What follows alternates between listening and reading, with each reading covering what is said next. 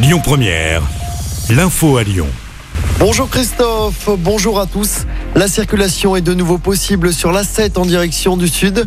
En revanche, l'axe reste fermé entre Valence et Chasse-sur-Rhône en direction de Lyon jusqu'à 9h au moins selon la préfecture. Pour rappel, l'A7 a été fermée hier dans les deux sens à la mi-journée après un accident entre un camion transportant des matières dangereuses et une voiture. Le poids lourd a été évacué dans la nuit après une grosse opération. Des automobilistes sont restés coincés plusieurs heures hier sur la 7. Dans l'actualité également, l'appel de Grégory Doucet à Laurent Vauquier.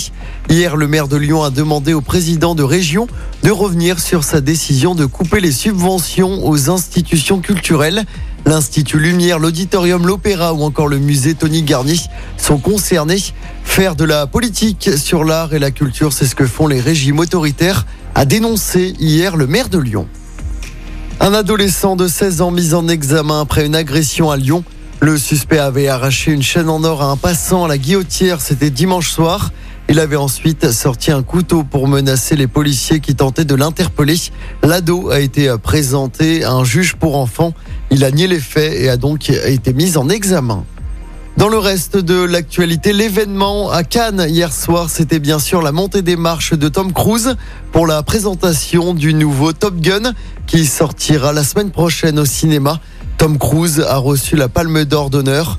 L'acteur a également eu le droit à un hommage de la patrouille de France qui a survolé la croisette.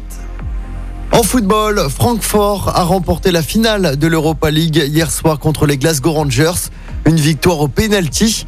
Il y avait eu un partout pendant le match. Le club allemand valide ainsi son billet pour la prochaine Ligue des Champions.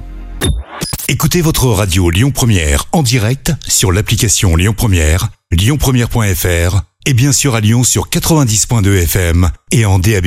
Lyon Première